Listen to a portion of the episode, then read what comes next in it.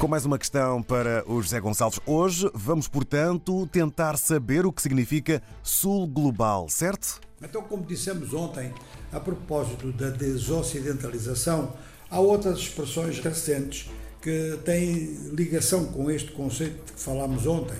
E uma dessas expressões é Sul Global. Bom, o Sul Global implica que exista um Norte Global. E, de facto, alguns analistas falam do Norte global como se se tratasse de um bloco mundial uh, de países desenvolvidos com economias liberais, ou próximo disso. No fundo, é para incluir a Austrália e a Nova Zelândia, pouco mais do que isso. Mas é um facto que eh, não está bem demonstrado se o facto de ser desenvolvido e ter economia liberal significa imediatamente uh, afinidades e criação de bloco, etc. Eh, por outro lado, então, o sul global, se o norte global tem os problemas de definição, sul global mais ainda. Por exemplo, há quem diga que os BRICS são a liderança do sul global.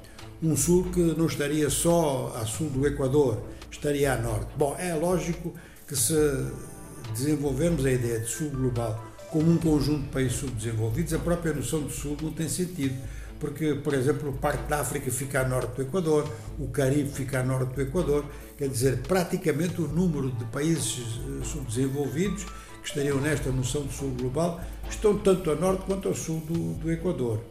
Depois, há um outro problema em relação a esta comparação através dos BRICS, é, eh, é que realmente eh, a Rússia e China serem definidos como Sul é um pouco complicado porque são duas grandes potências. São potências que podem estar em fase de crescimento, bom, mas todas as economias do mundo estão sempre em fase de crescimento.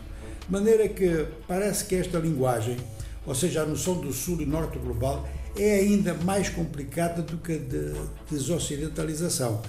Desocidentalização, conforme dissemos, do ponto de vista de peso político, de, de, de decisões que eram tomadas praticamente só por esses países, tem sentido porque isso está a acabar. Agora, em termos económicos, a noção de sul global tem eh, mais dificuldades ainda, porque dentro do sul há eh, diferenças de desenvolvimento enormes, mesmo tirando a Rússia e a China. Há eh, diferenças muito grandes.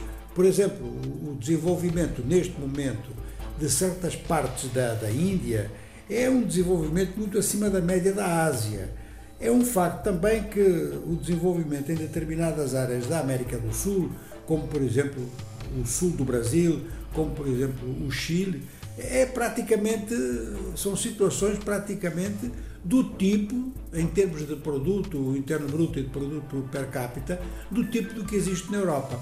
Então, estes conceitos que têm vindo a ser muito utilizados na mídia são bastante criticados em setores empresariais e em setores académicos.